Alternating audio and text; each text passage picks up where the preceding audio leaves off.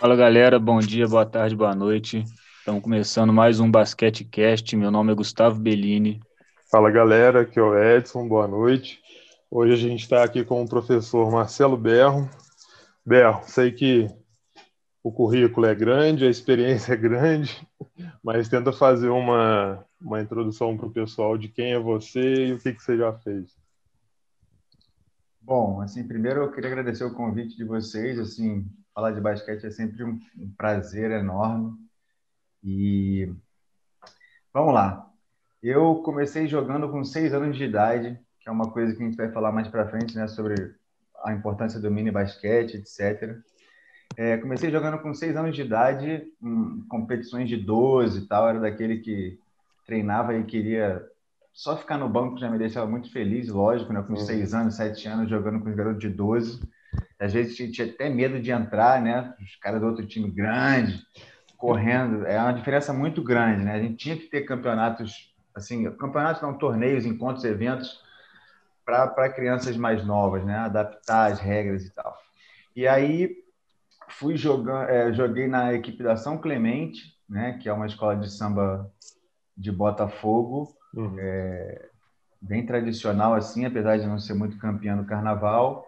E aí o meu técnico dessa escola de samba foi para a ABB, né? Quando eu já tinha, quando eu já estava com 12 anos, a gente ficou quatro anos na São Clemente. E aí foi para mais tempo até foi para a ABB, que foi meu último ano de pré-mirim, e ele não tinha sub-13. E aí eu, pô, fui um dos cestinhos do campeonato, acabou o ano, a ABB Lagoa, né? Que era, eu morava no Jardim Botânico, que conhece a geografia do Rio de Janeiro. Pô, Jardim Botânico Lagoa, no meio dos dois clubes tinha o Flamengo. Uhum. E aí foi até engraçado porque o técnico do Flamengo, Rico, na época, foi, foi me chamar e eu falei que eu não queria ir, porque eu era botafoguense e não queria ir, não queria ir. Só que só faltava um jogo para acabar o campeonato e, e, o meu clube não tinha sub-13. Uhum. E aí meu técnico falou, cara, você é maluco, como é que você... Primeiro, uma falta de educação danada, né? O cara vem te convidar é você fala, não, não quero ir porque eu não quero. Rival não. É, o Botafogo eu não quero. Assim, só que, pô, eu nunca tinha pisado no clube do Botafogo. Eu não sabia, não conhecia, nada. E, e aí, no, no último jogo do ano, ele falou, cara, então beleza, então vai curtir lá o seu último jogo da sua vida, porque depois você não sei o que você vai fazer. Aí eu, pô, tranquilo. Mas aí ele, por baixo dos panos, depois eu soube, né? Ele fez contato com os caras do Botafogo e tal, e eles foram ver esse meu último jogo, que foi lá no GQA contra a ACM e tal. E aí acabou o jogo, eles me fizeram o convite para meu time, meu clube era ruim, meu time era fraco, né? Só tinha eu de 12 anos e o resto tudo 10, 9, até o Guilherminho que está na Espanha, tinha uma galera boa, bem mais nova. Uhum. E, e aí o Botafogo me chamou e eu assim fui fui muito muito feliz, assim, na, de coração aberto. O campeonato ainda estava rolando, eles ainda estavam treinando semifinal, essas coisas, o ABB não classificou. E aí eu já fui, no dia seguinte, eu já fui treinar e, pô, apaixonado, né? Clube, torcida, aí tinha jogo de futebol, ficava todo mundo lá e tal. E fui, e fui até 17 anos jogando ali, muito esforçado, assim, vamos dizer, aquele que saía do colégio meio-dia e Chegava no, em casa comia, chegava no clube duas horas e saía às 10, todos os dias. E fui. Aí quando chegou com 17 anos, é, o Botafogo teve uma particularidade muito interessante. Assim, ela, ele tinha uma sede que era no Morisco, que hoje é o prédio da Telefônica, ali no final da Voluntários da Pátria.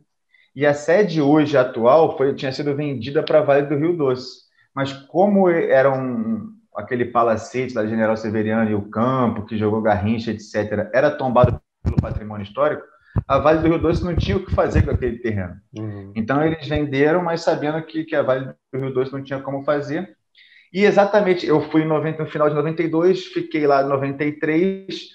Quando virou o ano de 93 para 94, o Botafogo fez o acordo de, da troca de sedes a Vale do Rio Doce ia ficar com aquele prédio do Morisco e o Botafogo ia voltar para aquele terreno General Severiano. Só que nisso, a const... aí fizeram todo aquele acordo da construção do shopping embaixo uhum. e, e, o clube em cima.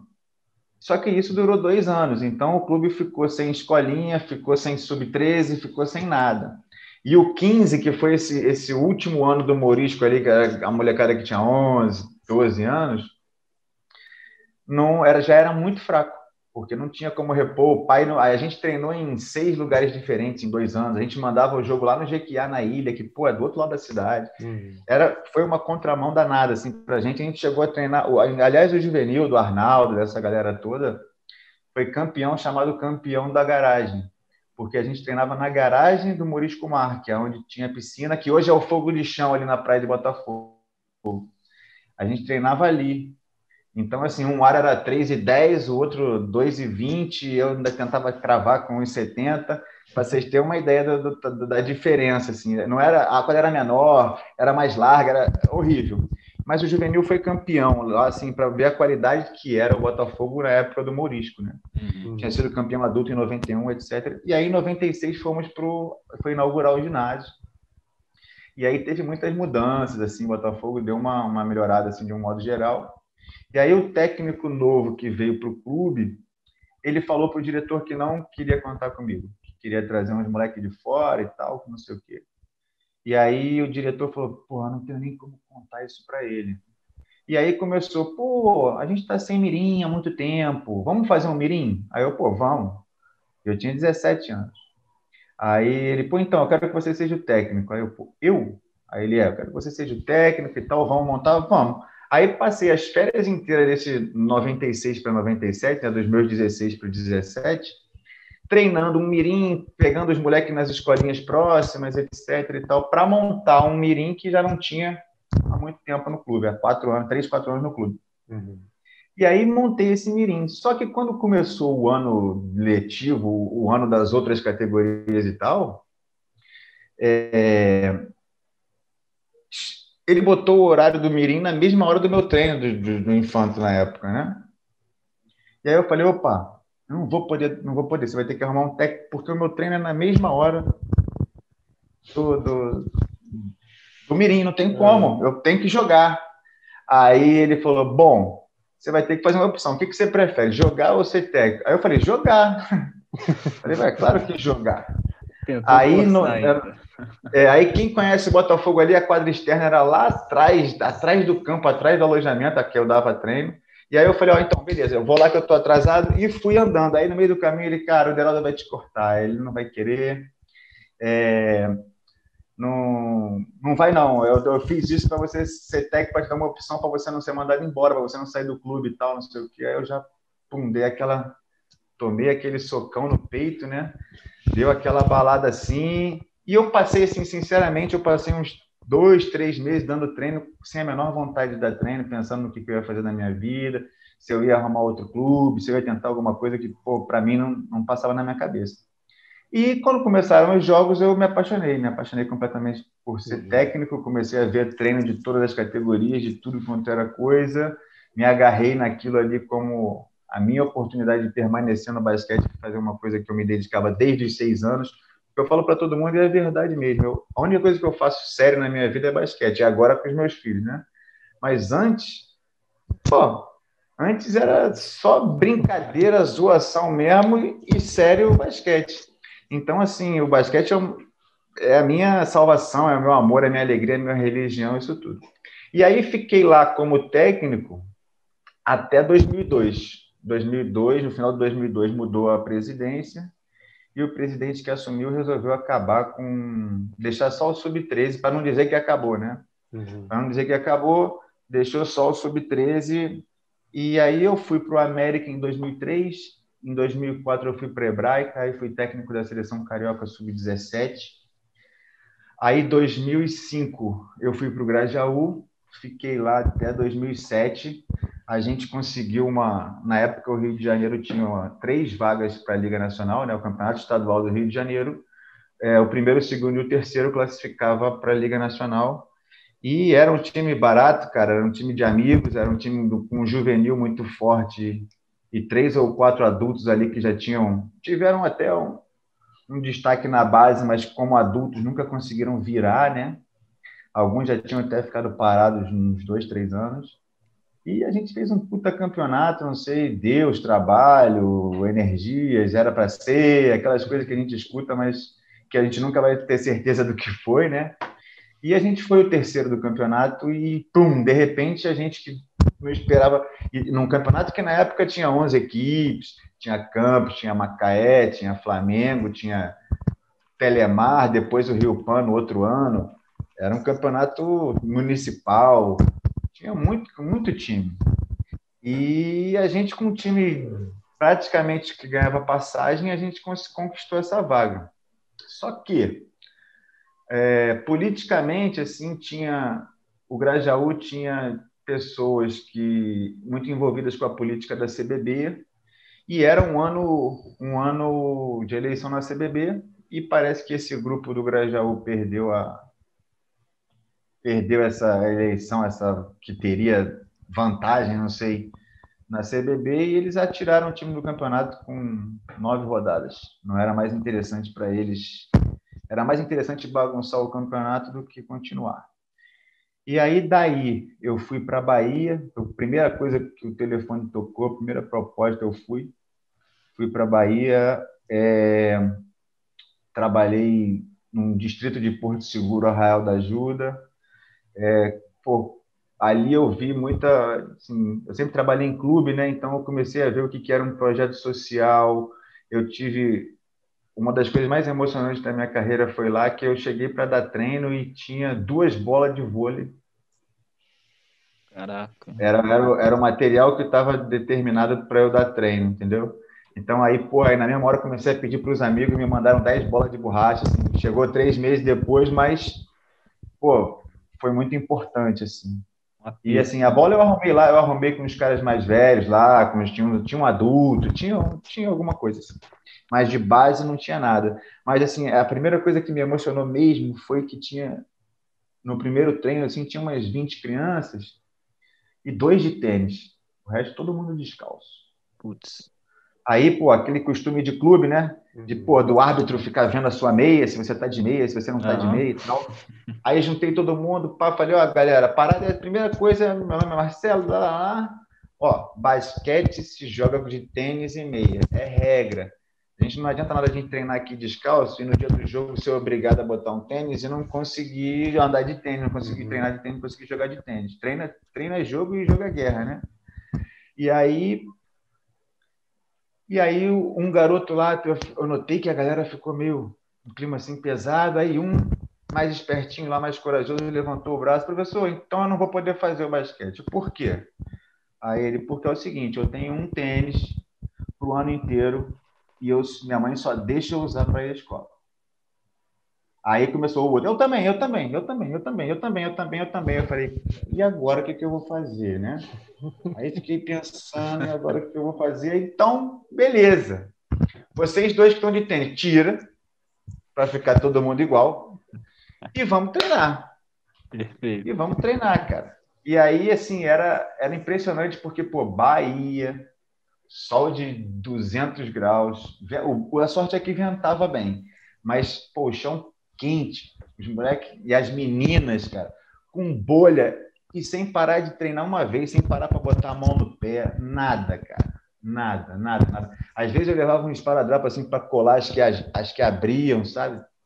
Então, assim, foi, foi muito legal. Aí eu fiquei dois anos lá. Que ano é, isso? Praticamente Foi que ano? Foi 2008. 2008. meio, final de, meio de 2007, meio de 2000, 2008 inteiro e o comecinho de 2009. Aí, Nem 2009, tem tanto tempo assim, né? Não.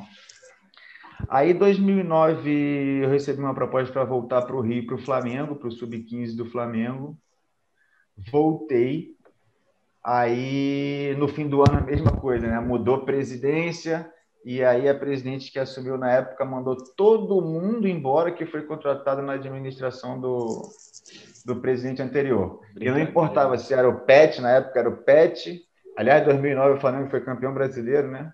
Mas é. ela mandou embora o Petkovic, mandou embora um monte de gente. Ela falou. E depois eu, eu tinha acesso, eu dava treino até para o filho dela, que não podia treinar com sub-13, então ele treinava e aí eu fui perguntar por que ela falou: é, eu tenho que manter um critério. Se eu mandei o faxineiro e mandei o pet, eu tenho que mandar você também.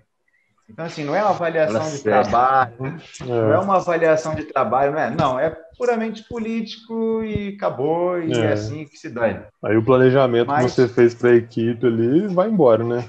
Ah, é, vai embora. É triste, mas são coisas que acontecem. Muito, né? Infelizmente. Aí, é, Aí, em 2010, o, o, Baby, que era jogador de lá, que jogou na NBA uhum. e tal, Rafael Baby, montou um projeto montou um projeto de um, vários núcleos de, de, escolinhas pelo Rio de Janeiro, né? Bancado por ele, com a ajuda dos caras da NBA, muita coisa legal assim. E ele me chamou para coordenar esse projeto, para ir passar um dia em cada um e visitar tudo área, área de risco, né? Criançada de área de risco, para uhum para formar jogador, mas ao mesmo tempo para também dar uma, uma oportunidade social para essa molecada também. E aí fiquei nisso aí 2010, 2011. Aí ele foi para o Paulistano, levou o projeto dele para lá. Aí 2012 eu voltei para o Botafogo, mas também, tipo, sabe, eu vi o Botafogo muito grande, eu vivi e vi o Botafogo muito grande. Em 2012 treinando só meia quadra, às vezes alugavam uma quadra para propaganda de alguma coisa, não me avisavam. Por exemplo, véspera de jogo contra o Flamengo, não, eles é, botarem o UFC na quadra e a gente não conseguir treinar. Assim, coisas que para mim fizeram assim, com todo respeito aos clubes pequenos, que pô, aqui na Argentina o que, é, é, o que move o basquete argentino são os clubes de bairro, né? mas o Botafogo estava pequeno naquele ano. Então eu, eu preferi sair em 2013. Aí em 2013 eu montei o time de feminino, que foi até o que me aproximou da minha da minha mulher e pô, meu filho nasceu em 2014 e tal, que a gente jogou a LSB, que era o único campeonato feminino que tinha. Eu vi que tinha muitas meninas no Rio prontas e dispostas a jogar e não tinha um campeonato para jogar. A federação não, não tinha campeonato estadual feminino. E quando, quando teve, era uma semana, mas não é uma semana que, nem foi esse agora, não. Era uma semana assim, um sábado e um domingo, joga três jogos no mesmo dia, acabou. Tipo, dois dias de jogo uhum. no ano. O que, que isso desenvolve? Pô, não, não, não tem folha salarial, ninguém treina para nada, elas se encontram e jogam. Então eu queria, quis fazer um, um movimento diferente, foi muito legal. A gente saiu campeão da LSB, tinha 11 equipes. É, 2013, isso. Aí, em 2014, eu fui para o Clube Central, que é o clube que revelou o Lucas Bebê. É um clube muito forte, assim, de formação, muito organizado. Sim. Um clube muito, muito legal de trabalhar. Só que meu filho nasceu e eu morava no Engenho de Dentro e ia para Niterói e assim, o clube também estava nessa mudança de sede, também vendeu a sede para um, um shopping, também estava esperando construir. A gente estava tendo um lugar difícil, num lugar que de noite era meio perigoso. Então, e o Mirim, o certo do Mirim, né, é pegar os dois turnos. Então, é sempre treinar depois das seis. Senão você, você fica só com metade dos jogadores e tal. Sim. Então, pô, eu morando no Engenho de Dentro, saindo de lá às oito, para conseguir atravessar a ponte às dez, para chegar no Engenho de Dentro meia-noite, com meu filho ali com dois meses, três meses. Quando acabou o ano, eu pum, pedi o boné, falei, cara, não quero, quero ficar em casa, quero curtir meu filho, não sei o que eu vou fazer, não sei se vou pegar um clube, não sei se eu não vou fazer nada, mas esse comecinho do meu filho aqui, porque eu saía de casa muito cedo, chegava muito tarde e não, não uhum. convivia com o meu filho, sabe? Sim, então eu, eu fiz essa opção. Aí, mas aí não durou muito, porque no meio. Ah, não, mentira. Antes disso, no final de 2013, eu fui para Gramado, me fizeram uma proposta, ia começar o Campeonato Gaúcho, quatro meses de campeonato, era para trazer quatro caras do Rio. Me fizeram uma proposta, eu levei os caras do Rio. Pô, lugar de morar maravilhoso, lugar de comer maravilhoso, mas o dinheiro não saiu em nenhum momento. O dinheiro não saiu em nenhum momento, foi chegando perto do Natal, e aí quando a gente foi apertando, e o cara contando história, contando história, contando história, conclusão, o cara pegou dinheiro com a cidade inteira, e fugiu, foi embora, Nossa. sumiu. Porra. É Aí quando descobri que o cara era uruguaio, Nossa. identidade falsa no Brasil, uma confusão, que era um estelionatário brabo.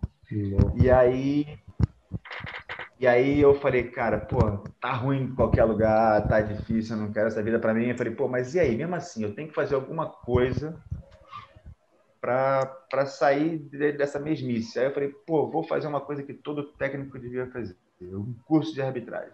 Vou fazer o curso de arbitragem para eu poder reclamar com razão, né? Quero entender o que, que acontece, saber o que, que esses caras tá aprendem para eu poder, eu poder reclamar com razão, né? É, propriedade, né? Estava sem clube, fiz o curso, o, o diretor de arbitragem perguntou se eu queria ser escalado. Ah, me escala aí.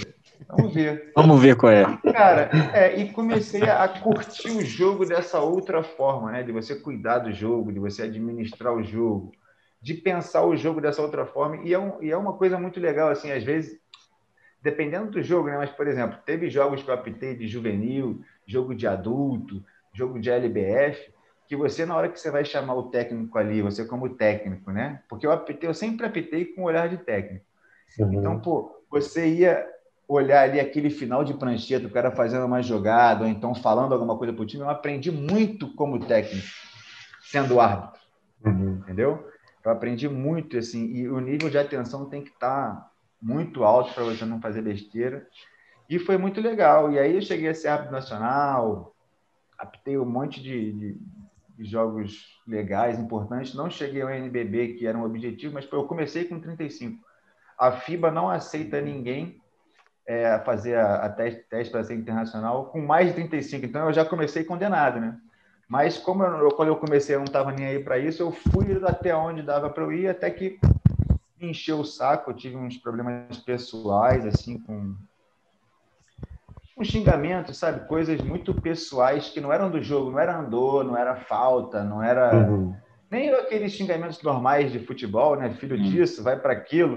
Não era isso. Era, foi uma coisa muito pessoal, diretamente à minha família. Feita única passou o limite, né? É, passou o limite, feita única e exclusivamente para me atingir e não.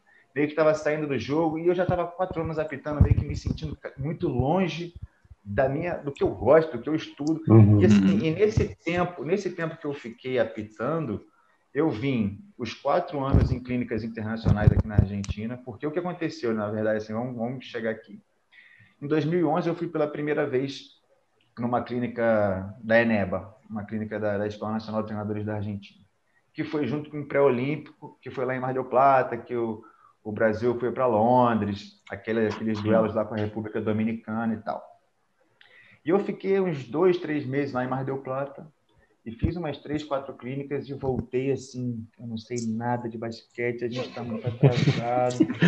Caraca, eu fui técnico de Liga Nacional, sou técnico há, sei lá, 2011, 97 ou 2011, sou técnico há 14 anos. Pô, fui técnico de Liga Nacional e não sei nada, os caras estão voando, os caras estão muito à frente. E aí me, comecei a me planejar para todo ano vir fazer uma clínica aqui, que tem uma tem a maior clínica, que eles chamam de clínica internacional. Eles trazem, por exemplo, já veio o PSIC do Barcelona, já veio um monte de técnico top uhum. aqui, pertinho da, da gente do Brasil, né, acessível e tal. Então, eu, eu vim de 2011 até 2019, eu vim em todas as clínicas internacionais, e com isso você vai fazendo contato, vai conhecendo gente, vai, vai organizando tudo. E aí, beleza, aí eu aptei Aí vou, vou voltar aqui para terminar Sim. a parte Brasil, tá? E aí Sim. foi isso. Aí eu apitei e fazendo cursos de técnico esse tempo todo e, e cara, no final eu já estava chateado com essas com essas palhaçadas que eu estava ouvindo e, e, não tinha como não reagir, sabe? Uhum. Como eu não pensava numa carreira, eu vou ser árbitro pro resto da vida, vou aturar qualquer uhum. coisa para ser NBB, eu reagi, não queria nem saber. Minha família, coisa muito pessoal, direta, sabe? E reagi mesmo. E aí fui punido por um monte de coisa e falei, cara, tá na hora de eu largar. E, e aí comecei a falar com, com as pessoas mais próximas, pô, tá na hora de eu largar, tô na pista de novo, se tiver algum clube aí, tô aí, papapá, pum. E aí veio o Central com uma proposta que para mim era irrecusável, porque o Central montou um time que foi campeão sub-12, né? Aliás, eu sou contra existir campeão sub-12, mas foi campeão sub-12, foi campeão sub-13, invicto. No sub-14 foi para a final, perdeu para o Flamengo. E me chamaram para ser o técnico desse time sub-15, justamente na hora que eu estava doido para assumir qualquer clube. E aí não tive como recusar. E mesmo longe, mesmo sem eu dirigir, mesmo nada disso, assim, eu pegava, eu andava uns 15 minutos, pegava um trem mais uns 40, andava mais uns 15, aí chegava até a Leopoldina, pegava um ônibus que cruzava a ponte, cruzava a ponte e andava mais uns 10 até o clube. Então, assim, Viajava, era duro. E, e para voltar, a mesma coisa. Eu, eu demorava sem brincadeira duas horas e meia para ir, e aí na volta que não tem trânsito, demorava uma hora e meia para voltar. Assim, no mínimo, nessas Chão, esperas, entre um, esperas entre um ônibus e outro, pô, 10 horas da uhum. noite. Chato, mas eu estava muito motivado e foi muito legal. É, o Central tinha só o Sub-13 e o Sub-15, a gente foi vice-estadual, ganhou a Copa Serrana no, no 15, foi campeão sub-13, foi assim, e vice na Serrana, isso foi muito, muito assim, engraçado, né? Se, talvez se o Volta Redonda tivesse jogado esse campeonato 13, levaria o do estadual, é, porque era um time muito forte. E só que nesse meu primeiro ano, no primeiro jogo no Central, eu infartei. No meu primeiro jogo do Central, eu infartei. Eu me vi ali muito eu me vi ali muito emocionado com essa volta num ambiente, num lugar que eu estava. Não esperava que aquele jogo fosse duro. Eu tinha visto a classificação do jogo Foi um jogo de sub-14, não foi nem do sub-15. Não esperava que a gente pudesse ganhar. E o jogo estava três pontos, faltando dois minutos. Senti uma dor muito forte no peito. E aí até falei com o Glauco, falei, Glauco, tô, tô sentindo alguma coisa, alguma coisa estranha. Ele, pô, toma um chiclete aí. O cara tentou curar um infarto com um chiclete. Aí ele, pô, toma um chiclete aí. Aí eu peguei o chiclete, aí, só que aí pô, começou aquela, o clássico, né? Começou a irradiar pro braço e tal. E aí, faltando uns 10 segundos, eu me despedi de todo mundo e saí. E ainda teve, parece que estava perdendo três pontos, parece que teve a última bola, o garoto arremessou, a bola bateu no ar, eu tava descendo a escada, eu só ouvi. Uh! Aí desci a escada, fui pro serviço médico, tal, tal. Três horas depois eu tinha botado o stent e dez dias depois eu tinha voltado a treino. E, e, assim, morrendo de medo, né, de dar um grito, morrendo de medo de, hum, de não saber o que ia acontecer depois daquilo, né? uhum. né? Mas aí, com o tempo, fui me soltando tudo isso e vim aqui de novo, em, aqui na Argentina, numa clínica em Córdoba, em julho. E aí me fizeram, a Carol, minha mulher, estava jogando na LSB, a Liga Nacional, tinha ido para o torneio das estrelas de. Jogo das estrelas para o torneio de três pontos. E aí, ah, você que é o marido da Sou. Ele, pô, então, a gente queria trazer ela para jogar aqui, e a gente é de Rosário e tal, não sei o quê. E aí eu falei, pô, será? Aí, pô, trouxe ela para cá, meus filhos para conhecer tudo assim, e a gente, pô, financeiramente não era uma não é uma proposta muito legal, mas assim, a gente alugando, né, a gente morava no Rio. A paz que é aqui como uma cidade pequena, que assim, a violência é mínima. Uhum. O custo de vida que é 60% mais barato do que no Rio de Janeiro. Escolas públicas de qualidade. É, saúde pública muito boa, assim, a Argentina é polarizada em questão das universidades, né? Então, assim, medicina é Rosário. Então, tem uhum. muito hospital, muito médico, Legal. muita coisa boa, muita coisa boa de qualidade, assim, pela Universidade Nacional de, de Rosário e gratuito. Então, assim, tudo isso com meu problema de coração, com... a gente morava em Engenho de Dentro, que, para quem conhece ali, Complexo do Lins, linha amarela, é, é, é complicado ali aquela área ali, então, pô, tirar, os, tirar meus filhos da violência e vir principalmente fazer a escola de treinadores, morar numa cidade de um milhão e meio de habitantes, porém com 50 clubes de basquete. 50 clubes de basquete, um milhão e meio de habitantes. Se você pensar que o estado do Rio de Janeiro tem 16 e tem 7 no Sub-13. Uhum. Então, assim, é, e eu, assim, a gente está vivendo um sonho, assim, mesmo pandemia, não está tendo jogo, não está tendo nada, né? Está tendo treino, mas, assim, para a idade do, do, meu filho, por exemplo, que é mini basquete, eu tenho um filho de seis anos, ele treinava com o sub-13 do Glauco. Não tinha como... Não existe, não existe. O tio dele é técnico, é professor do, da Escola Santa Mônica, ele estava na, na Escola Santa Mônica, e não existe basquete antes de 10 anos. Não pode. Eles não deixam. Mas o futsal tem, mas a capoeira tem. E depois, como é que recupera esse garoto para o basquete? Né? A gente fica sempre com o que sobra. Né? Uhum. E, e foi isso. E aí eu vim para cá e estou aqui e não me arrependo, não. Minha trajetória é essa aí. Nossa, você fez muito Pou, bem. Pouca coisa, né? Pouca coisa você já passou. Aí. 23 anos. Cara, velho, né? Currículo pequeno.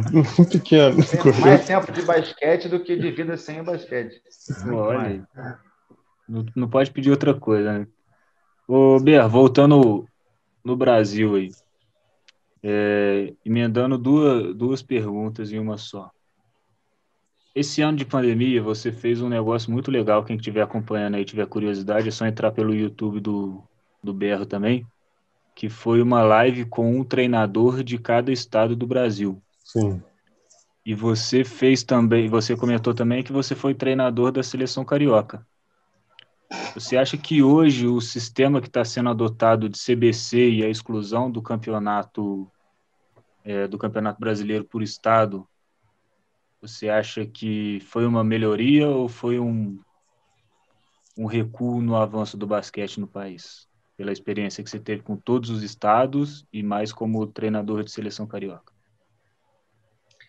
Cara, eu vou te falar que como árbitro eu conheci muito mais a realidade dos outros estados do que como técnico porque eu saí para muitos lugares e apitei, às vezes dividi uhum. quarto com um cara do Acre, mesmo sem ter ido lá, eu pergunto, né? Pô, como é que é? Sim. Tem base, não tem? Tem adulto, tem feminino, como é que é? Como é que não é?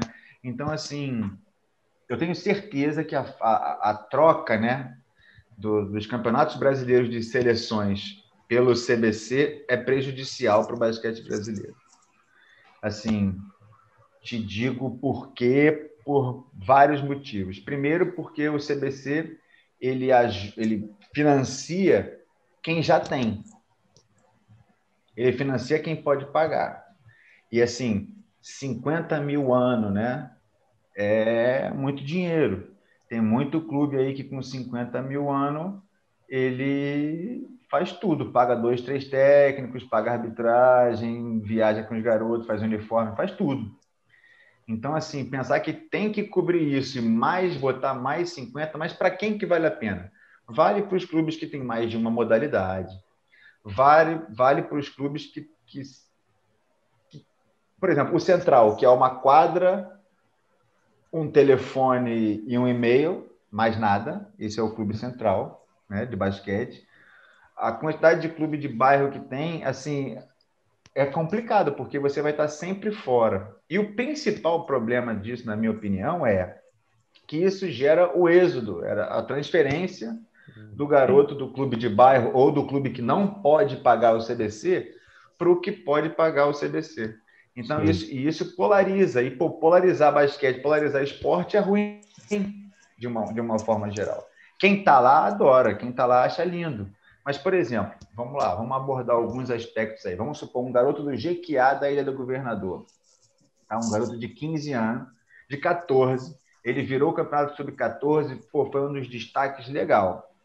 Se tivesse seleção de sub-15 no ano seguinte, ele seleção estadual, né, o técnico convocar os melhores de cada clube e ir jogar um campeonato nacional, ele podia continuar ali, ó, treinando a três, quatro ruas de casa, do lado do colégio, do lado da família, do lado dos amigos, do lado disso tudo, beleza? Mas não tem. Ele, se ele ficar no GQA, ele nunca vai jogar um. Já estamos cinco anos sem Campeonato Brasileiro de Seleções.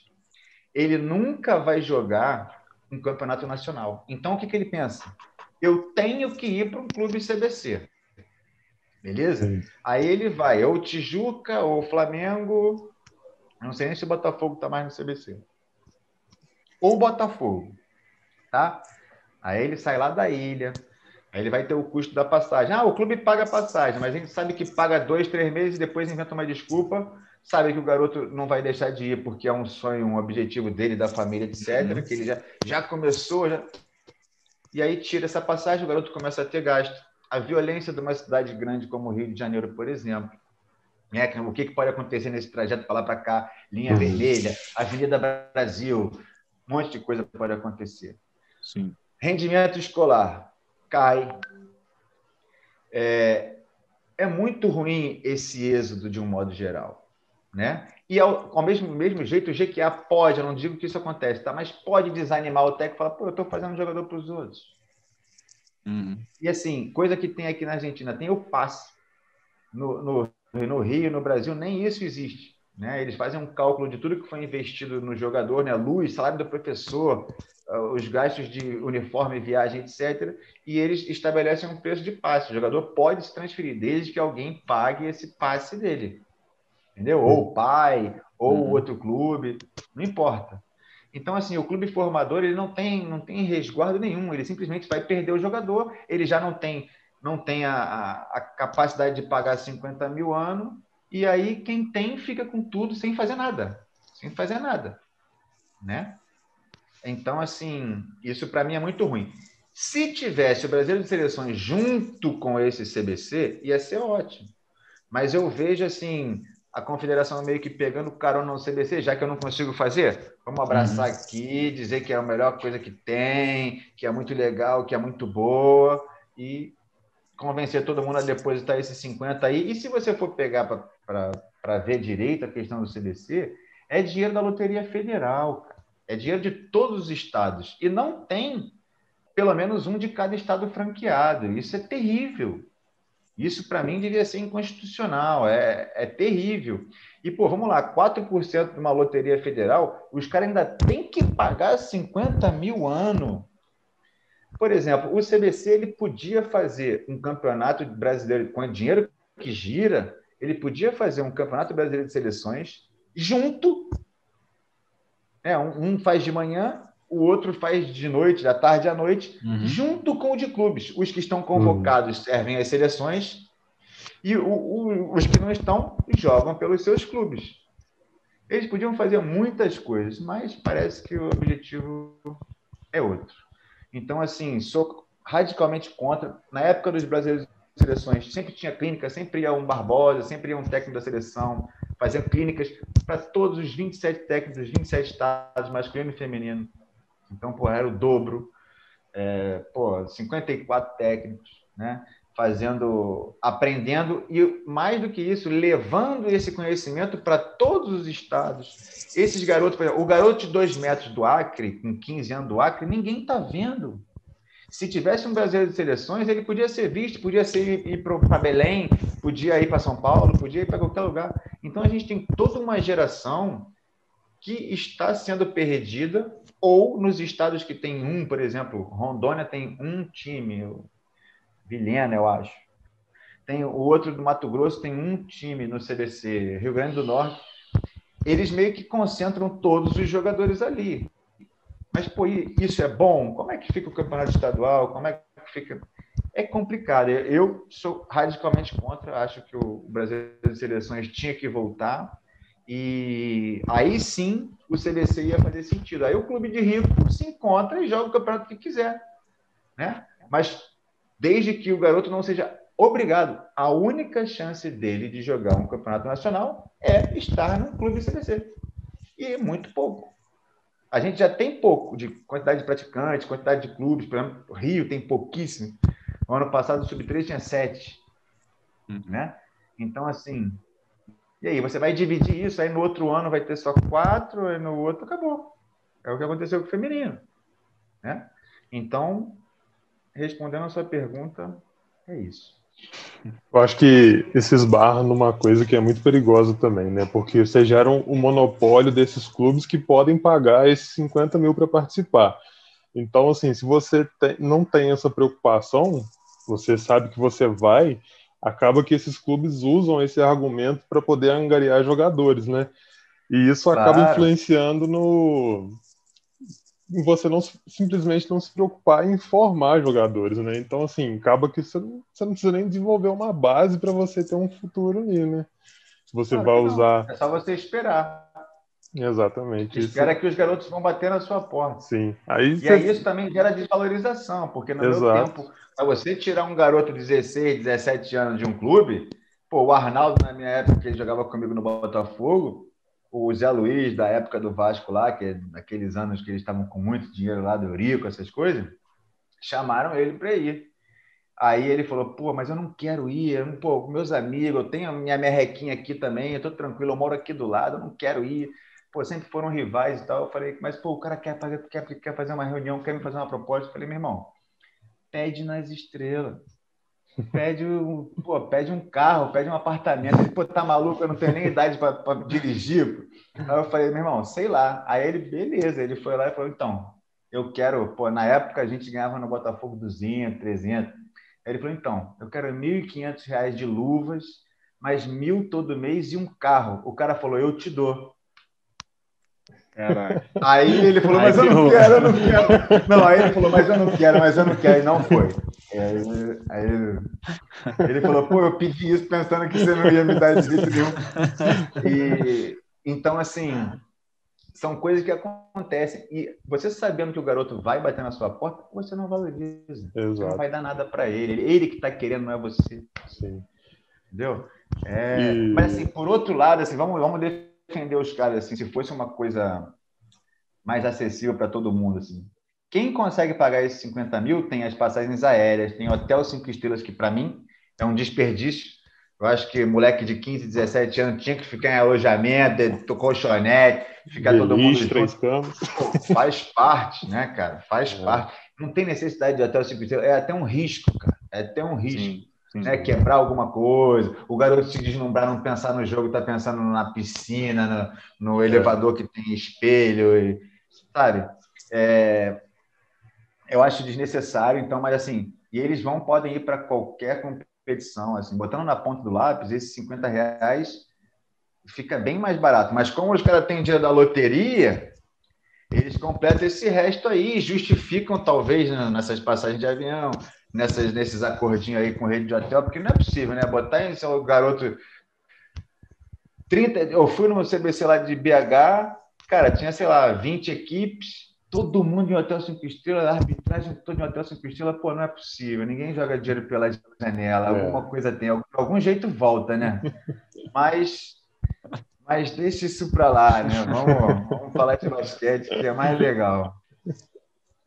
Seguindo, seguindo essa linha de ligas, de campeonatos, é, a gente estava conversando com a Ellen aqui, e ela falou que uma dificuldade do feminino, que talvez pode até ser passado para o masculino também, é a questão da quantidade de ligas que existem. Por exemplo, você comentou da, da Copa Serrana.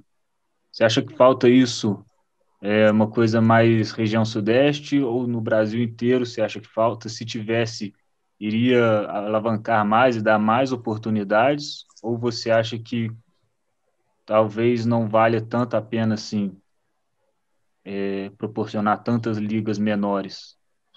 Não, eu, eu, eu, eu, acho que devia ter, porque você regionalizando, você vai tirar a quantidade, né? A proximidade das viagens, porque isso é, é um fator que atrapalha muito. Por exemplo, Campos vai jogar o estadual do Rio. Pô, três horas para vir, três horas para voltar. Ônibus, van, gasolina, a parada para comer. Isso tudo é custo. Se eles tivessem uma liga lá, Campos, Macaé, Cabo Frio, Rio das Ostras por ali, que pô, são cidades que já tiveram basquete em bom nível, uhum. é, mas as outras ali, Araruama, tá? sempre tem um técnico, sempre tem alguém que já jogou, dá para fazer. E eles podiam jogar mais, desenvolver mais, e aí sim, o campeão da Liga Norte, o campeão da Liga Sul, aí você pega ali pro Angra, Volta Redonda, tem muita coisa, Resende, tá, tipo, muita coisa, tem muita coisa, né? Que o Partido Alferes teve time forte. Aí, pô, a região serrana. E aí, dali, eles iam jogar ali, sair na faca na sua região, saía dois de cada região e faz um, uma final na capital ou em algum lugar. Eu acho que ia ser legal. Agora, pô, não ter nada e esses, esses lugares mais longe, ou que o custo é muito grande, não jogam nada, justamente porque a única opção que tem é muito grande, eu sou contra. A gente tem um exemplo disso em São Paulo, né? São Paulo tem um monte de liga de liga regional que movimenta. Eu acho que é isso que faz São Paulo ser tão diferente do, do resto do país, assim, né? Um interior rico por um, uhum. um monte de fatores. E assim, eu sou super a favor das ligas, mas a gente ainda vive muito no, assim, são 27 presidentes que escolhem o destino, de presidentes de federações que escolhem o destino do basquete do país inteiro, né? Então, assim, é muito cômodo deixar tudo na mão das federações, federações que a gente sabe que, sei lá, 90% falidas, né? CNPJ sujo, um monte de processo, não tem como entrar dinheiro. E todo mundo faz força, tipo, não chancelando algumas ligas, é, às vezes boicotando em questões de arbitragem. Eu fui árbitro e, e, vivi muito essa questão da federação com a Liga LSB, que promove 10 vezes mais o número de jogos do que a federação no Rio de Janeiro. E mesmo assim, existe um monte de ah, se apitar LSB não apita mais a federação. Ah, se apitar LSB não vai mais para Campeonato Brasileiro. Ah, se apitar LSB. Então, assim, isso para mim é boicote, né? Uhum. E, porra, já que a gente, a gente é um, o árbitro, né, é um profissional liberal e ele não, não tem carteira assinada, não tem é, assim, exclusividade para nada, né? E, pô, uhum. acho que tendo qualquer jogo para ele apitar, ele vai desenvolver mais, ele vai se dedicar mais, ele vai ganhar, receber mais para isso, né?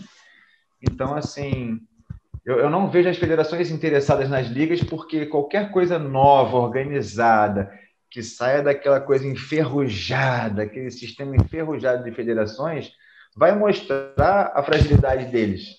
Sim. E isso até para a confederação é ruim, porque, pô, os caras que me votam são fazem um trabalho muito pior do que talvez três molequinhos com uma rede social, bom, bom de, de, de rede social, dessas coisas, conseguem se organizar e fazer, pô, como é que pode?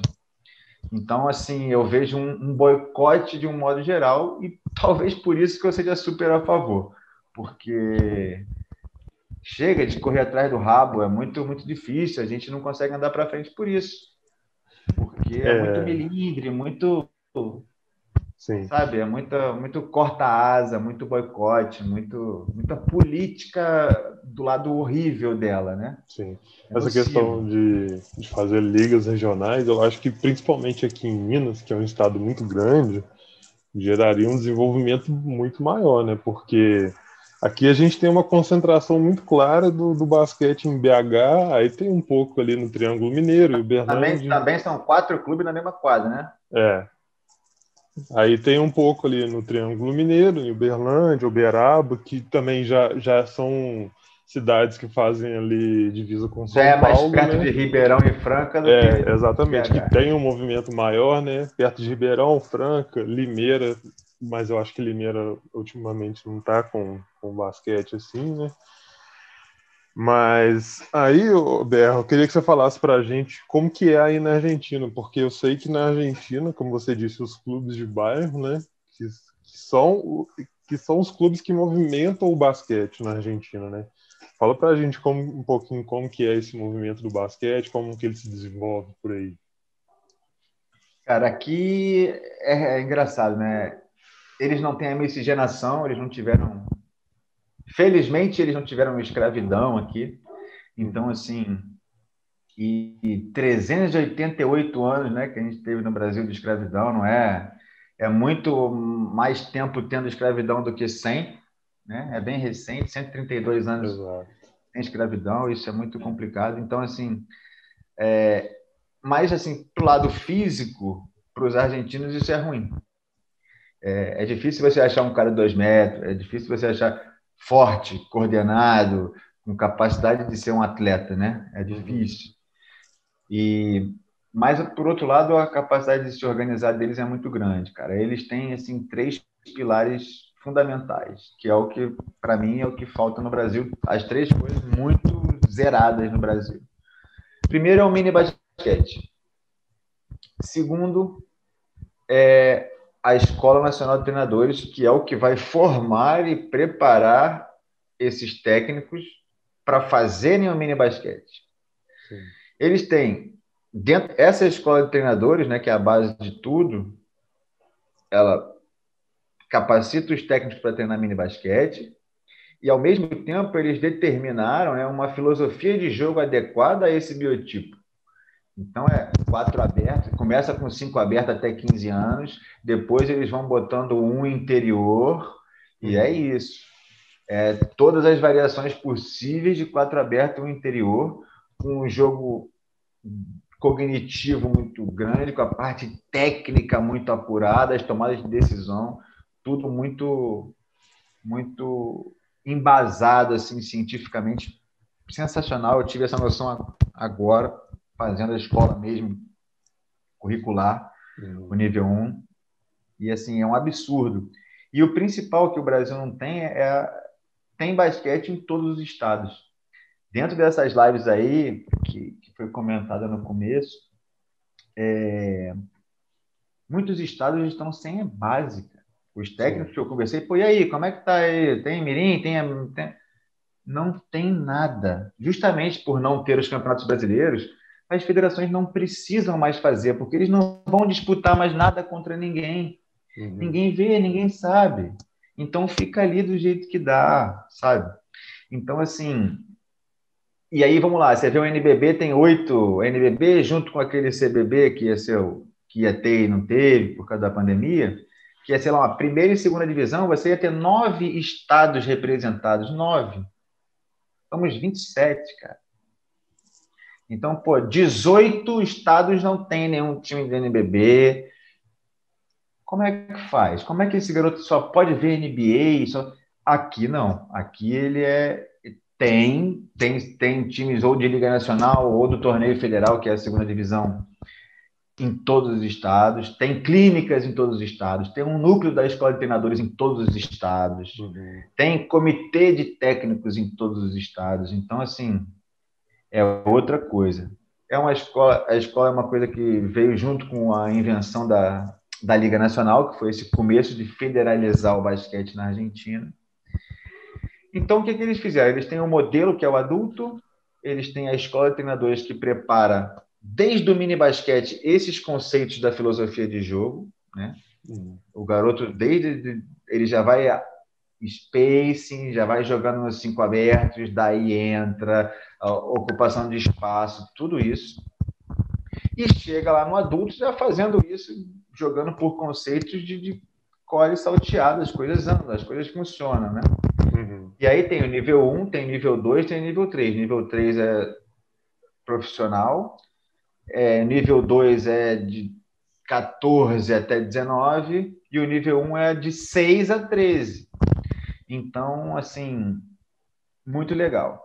O, o sistema dos clubes, por exemplo, né, dos clubes de bairro aqui, é, eles fazem dinheiro, eles, eles conseguem fazer muita coisa com pouquíssimo dinheiro, mas eles são muito organizados. Eles têm comissão de paz, eles usam, por exemplo, o restaurante, o, o bar o, do clube, por exemplo, é jogo do sub-15 e do 17. Ó, durante o jogo do sub-15 fica um pai do 17, durante para o pai poder ver o jogo do filho.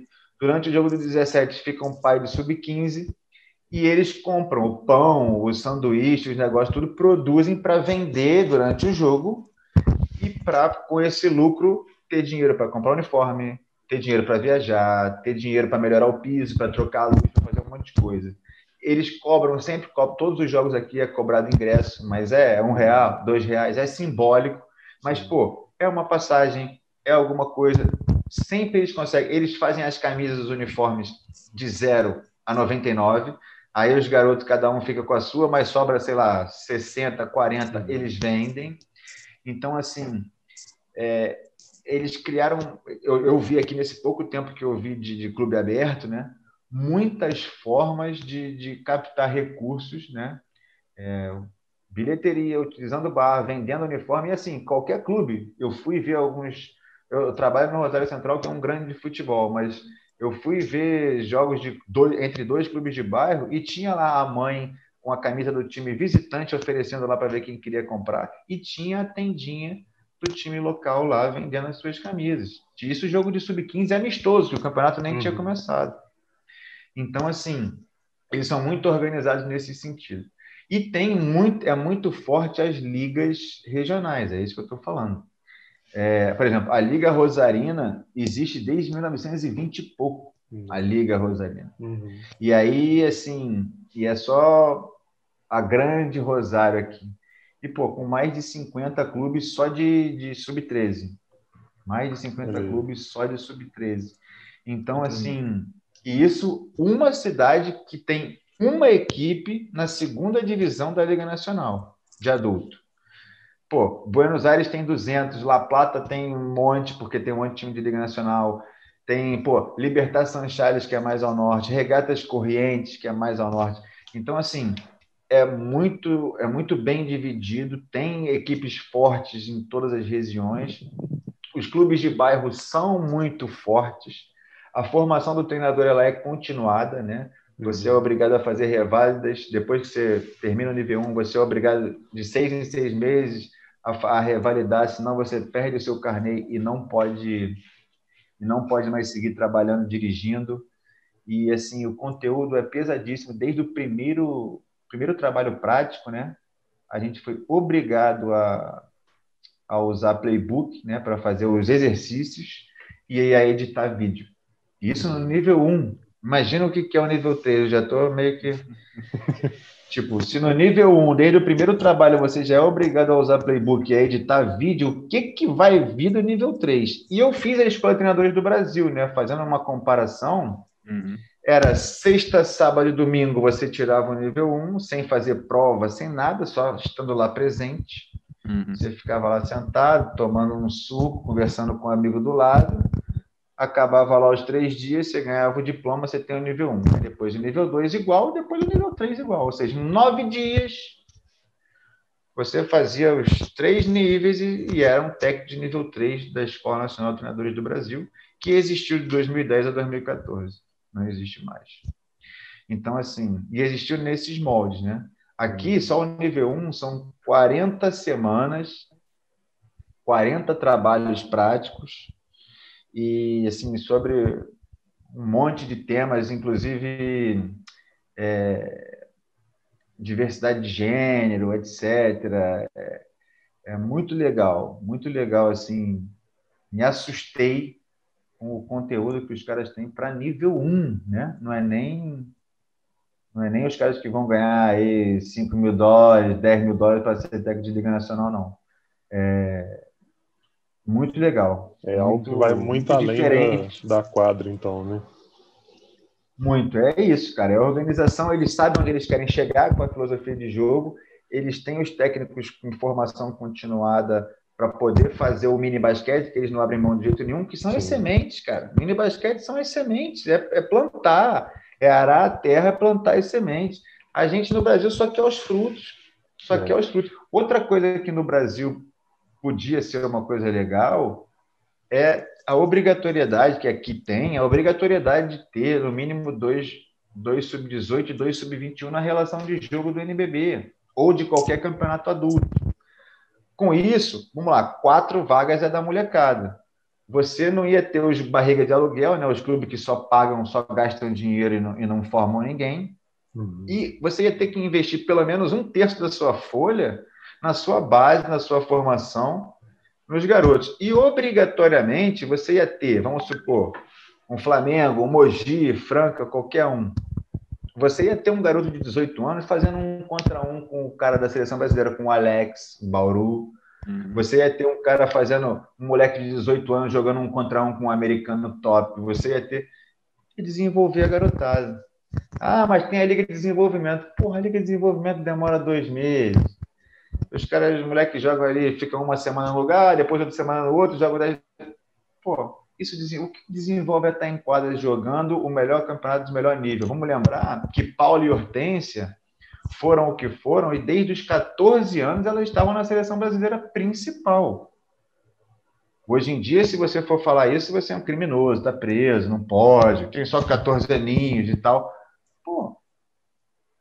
Né? É. Então, assim, é, as diferenças que eu vejo são essas. Aqui tem a Liga de Desenvolvimento e tem essa obrigatoriedade. Na primeira divisão são 2 e 2, na segunda 3 e 3, ou seja, 6, metade do time tem que ser sub-21. Entendeu? Então os caras vão ter um jogador para sempre. Como aqui tem o passe, a questão do passe, tem muito clube que investe na formação para vender. O negócio dos caras é ganhar dinheiro, não é jogar com os moleques, mas está formando está tá formando o melhor que pode justamente para ganhar dinheiro. Entendeu? Então, no Brasil não tem passe. não tem federa, não é federalizado, é restrito a Rio, São Paulo, Minas. Aí, pô, tem o Ceará agora, tem uma Facisa, Paraíba, Ceará. Aí, pô, tem Paraná agora voltando, Campo Mourão e tal. Legal, mas e aí? São nove estados. Muito pouco. Muito pouco. É pra, ainda... O que, que adianta ter 240 milhões de habitantes se a gente só trabalha com 50, 60? Né? E ainda estão querendo aumentar o número de estrangeiros no, no NBB, né? Que ainda é. Isso, é aí é...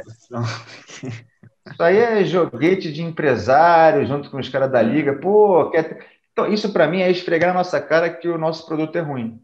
Uhum. Então a gente Concordo. precisa trazer mais estrangeiros para o produto ficar melhor. Pô, quer que o produto fique melhor? Investe na molecada, faz essa molecada jogar. Hoje pode dar uma caída, mas daqui a 5, 10 anos é. vai melhorar. A seleção, de um modo geral, vai melhorar. Tudo vai melhorar. Mas, pô, sem mini basquete, sem federalizar, sem ter a lei do passe para incentivar o clube formador a trabalhar. Pô, difícil, cara. Sem escola de treinadores, a gente corre atrás do rabo. A gente é. é eu acho é que esse imediatismo que a gente tem por aqui, né, de não fazer as coisas progredirem aos poucos e colher lá na frente é um, é um grande problema, né? Porque vai trazer um cara de fora aqui e o pessoal lá não vai desenvolver, né? E é, é muito legal do jeito que você falou que os meninos estão lá na base na Argentina, eles estão jogando quatro, cinco abertos, porque eu já tive a oportunidade de dar uma olhada no, no manual de basquete da, da CAB, e é justamente isso, você bombardeia de informação aquele menino para quando ele estiver lá no adulto, o nível de o nível intelectual dele, a inteligência dele para o jogo é uma coisa absurda. Então, assim, tem, é, esse é o certo a se fazer. Você desenvolver o menino ali, fazer com que ele chegue a ter uma consciência quando ele estiver no adulto jogando, ele vai ter uma consciência absurda do basquete. Ele não precisa não precisa ser um cara de dois metros para ele poder se destacar dentro de quadra, né? Ele pode ser um cara assim, que entende aí, o jogo. Isso aí viria do mini basquete, né? Porque é experiência. Sim. No Brasil, por exemplo, no Rio, tudo começa aos 12 para jogar aos 13, né? Na Argentina começa aos 6. Cara, se uma criança aprende a ler e escrever com 6, é a mesma coisa que a gente, se a gente ensinasse uma criança a ler e escrever com 13, pô, não estava tarde, não está errado? Para jogar basquete também tá. Para jogar basquete também tá. Sabe por quê? Esse garoto que começou com 13, no sub-19, ele já é adulto. A gente não tem campeonato de sub-21, a gente não tem campeonato de sub-23. Então ele tem de verdade seis anos de categoria de base. Sim. E extremamente competitivo. Se a gente for pegar o cenário do Rio, Minas, São Paulo, extremamente competitivo. Ele não tem o lado lúdico, não tem o encontro, não tem. Aqui tem muito encontro jamboree, né? Que eles misturam, vai, vai junta lá 10 equipes no ginásio qualquer, todo mundo colchonete no chão, dormem no ginásio, né? Dormem no ginásio, pô, dá a hora lá, o jogo vai começar 8 horas, 7 e meia, todo mundo acorda, tira tudo da, da do, leva para arquibancada e começam os jogos e misturam, né? O garoto do, do Jequiá vai jogar junto com um do Botafogo, do Fluminense, um do... mistura. Então, assim, eles vão entendendo um monte de coisas sociais, de, pô, uhum. não são meus inimigos, não são... Ah, e depois vai jogar contra, pô, aquele lá é meu amigo, jogou no meu time lá no encontro e tal. Então, assim, o mini basquete, de um modo geral, além dele ensinar o jogo, ele vai preparando os pais para não ter aquilo que a gente vê em sub-13 no Rio de Janeiro, por exemplo, que xinga o, o jogador adversário, que pô, coisa que é da nossa cultura de futebol, né, que a gente acha normal, que a gente acha legal, mas que para o basquete que fica tudo tão próximo ali é feio demais, é, é triste, não tem, é muito primitivo. Então, assim, é, o mini basquete, além de dar essa carga horária mais de treinamento, o garoto se apaixonar, gostar do jogo desde os seis anos, é diferente do que ele se apaixonar, gostar e começar com 13, com 12. Né? Ele precisa, esse tempinho que parece que não é nada, é muita coisa. É, é muita coisa. E, é, só reforçando o que você falou, por exemplo, se o menino começa com 6 anos de idade no mini basquete e se mantém até os 16, por exemplo, ele tem 10 anos de prática. 10 anos de prática é muita coisa, com 16 anos. Ah, com 16 anos, é isso aí. Isso é uma carreira, isso é uma base.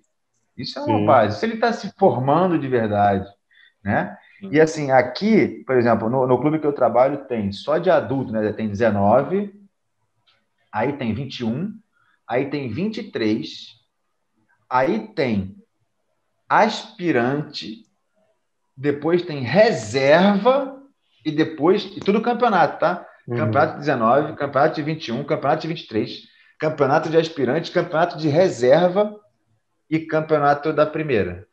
Aí vamos lá, o campeonato do, do reserva é os caras nunca podem ter saído de titular na primeira.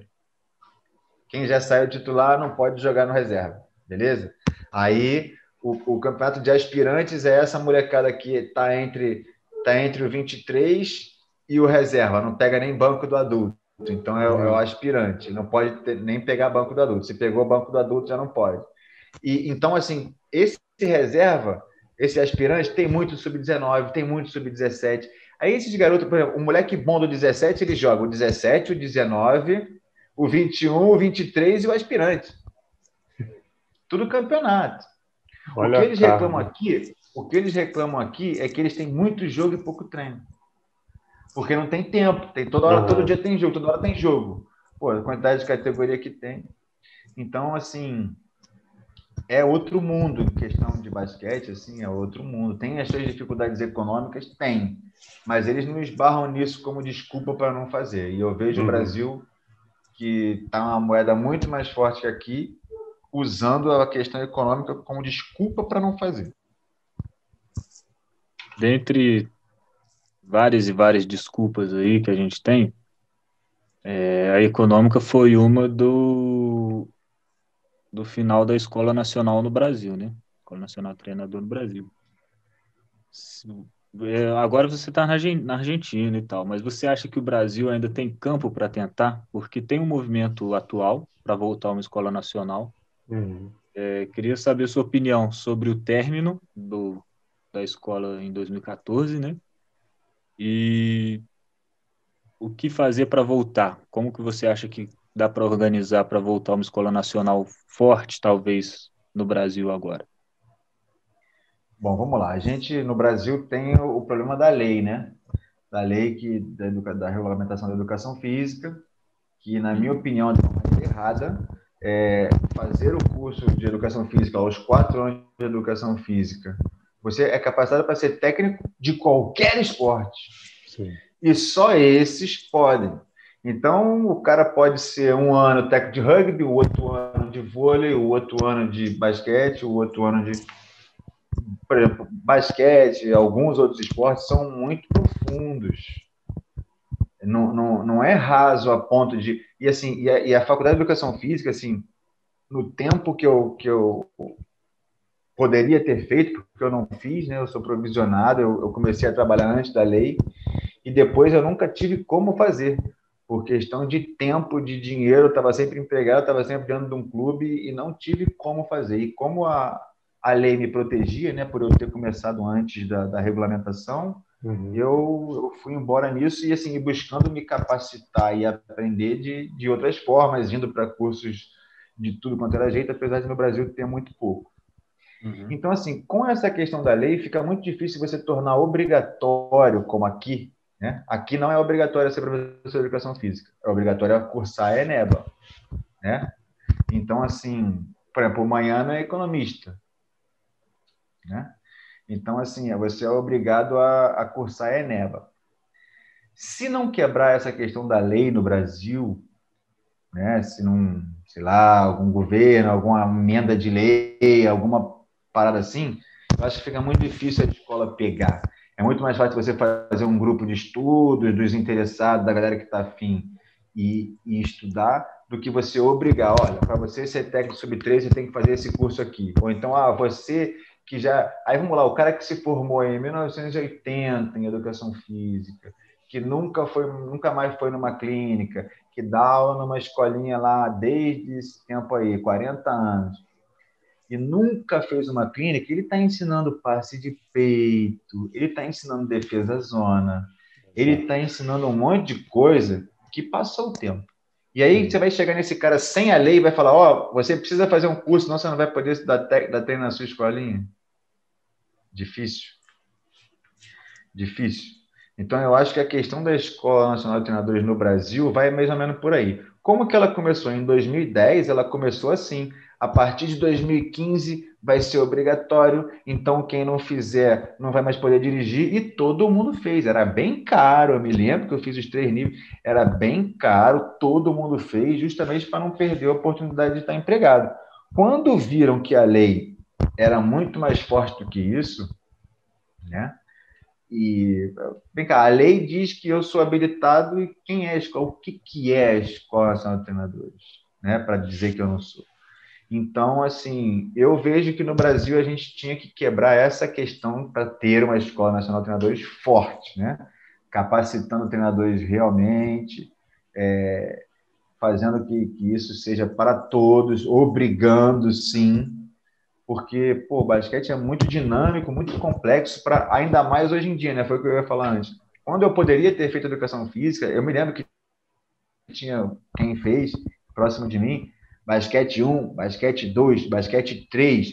Você chegava falar, o cara era um técnico, você aprendia um monte de coisa. Hoje, eu vejo alguns ex-atletas aí falando, Berro, a minha, eu nem tive basquete, era esportes de quadra, um módulo, um semestre, 40 minutos, uma vez por semana, esportes de quadra de um modo geral. Isso não pode ser o que habilita um técnico de basquete. Isso não pode ser. Né? Infelizmente, a educação física hoje, na minha opinião, está muito voltada para o fitness, né? para o personal, para a musculação, e todo mundo busca isso. Então, o que acontece? Esse cara que não conseguiu um emprego legal numa academia, depois que ele acabou de se formar, não conseguiu um emprego legal numa academia, não conseguiu tirar foto com uma grande estrela para ganhar dinheiro como personal, ganhar dinheiro de verdade como personal, ele vai, porra, beleza, e agora? Onde é que eu posso me segurar aqui na minha profissão? Pra... Aí pinta uma escolinha, o cara que nunca viu que era peladeira de futebol, ele vai pegar e vai dar treino de basquete. E o pior, ele vai ser o mais barato, né? Uhum. O cara que está fazendo o projeto vai querer pagar, porque é barato, está formado, cumpre a lei e é barato, e o cara não vai também não vai falar, eu não tenho a menor capacidade de fazer isso, porque eu não, não, não sei o que, que é isso. Entendeu? E aí ele vai pegar lá. Vamos, outro, outro assunto legal que eu, quem me alertou isso foi meu amigo Alan, lá do GQR, ele falou: me diz aí, qual é a nossa bibliografia nacional de basquete? A gente tem Moacir Dayuto, que é 1950 e tal. A gente tem Dante De Rose, que é mais, mais moderno aí. Mas e aí? E de parte tática? E de, o que, que a gente tem? Nada. Então, assim, é difícil, velho. É difícil, assim, foi tudo, todas essas coisas nesses 23 anos de basquete que eu fui percebendo que quando ano passado pintou essa oportunidade de vir para cá, eu não pensei duas vezes. Falei, cara, é a minha escola, eu acabei de infartar esse mundinho, todas essas coisas erradas, e eu dedicar minha vida de corpo e alma a isso, né? As coisas que, erradas é feio dizer, né? Mas, na minha opinião, que eu não concordo, que me machucam, que eu não consigo entender por que eu não consigo aceitar, sem dúvida nenhuma, 50% foi responsável pelo meu infarto e eu, cara, ter a chance de respirar uma coisa nova, com 40 anos, dois filhos, depois de infartar, 23 anos de técnico de basquete, eu poder ter essa oportunidade de estar aqui, assim, é, é muito bom, porque eu estou num lugar que eu acredito nas coisas, como que o basquete é feito. É, eu vejo, por exemplo, não teve um campeonato sul-americano, Copa América, não sei, não sei quanto tempo atrás, vamos lá, três, quatro anos atrás, que de todos os países da América do Sul, seis eram técnicos argentinos. Aí você vê o último Mundial, tinham três técnicos argentinos entendeu? Tinham três técnicos argentinos, o Júlio Lama no Japão, o Sérgio Hernandes e o Tia Garcia na Dominicana. Então, é. pô, velho. Tá? O técnico brasileiro não tem espaço nem no Brasil, velho, na seleção. Exatamente.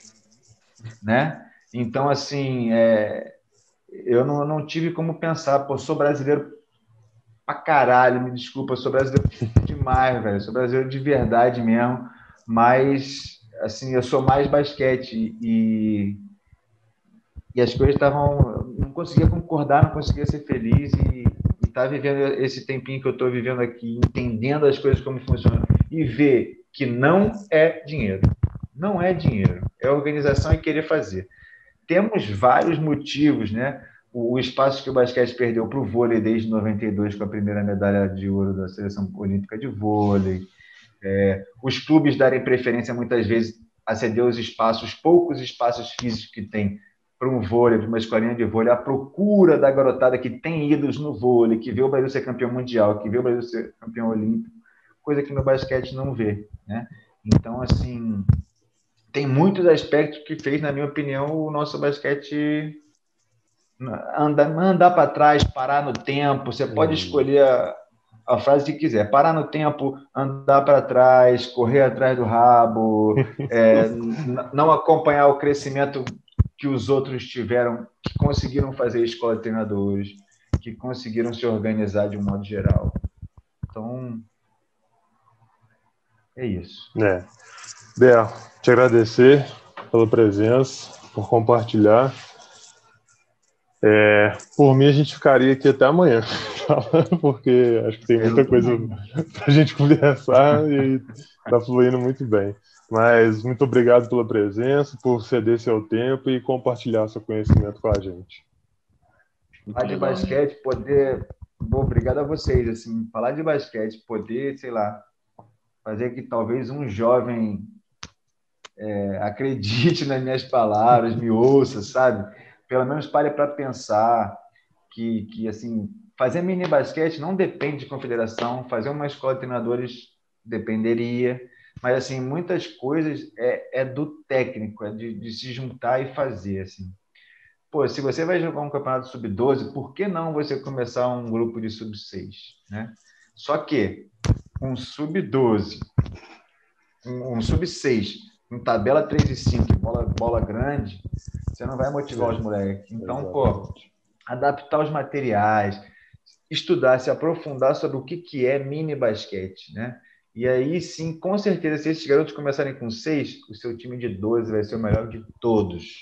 Na hora que for jogar mesmo, vai voar, vai ser melhor que todo mundo. Então, pô, não se contentem com começar com dois. Aí vejo muitos, né? Muitos técnicos novos que às vezes eu converso. Ah, beleza, então, ó, vou começar uma turminha de 10. Cara, não limita a idade. Chama todo mundo. Se chegar um garoto de quatro, meu irmão, compra uma tabelinha, bota ele com a bolinha lá sozinho arremessando. Bota ele no meio do jogo para bater lateral. O lateral é ele que bate.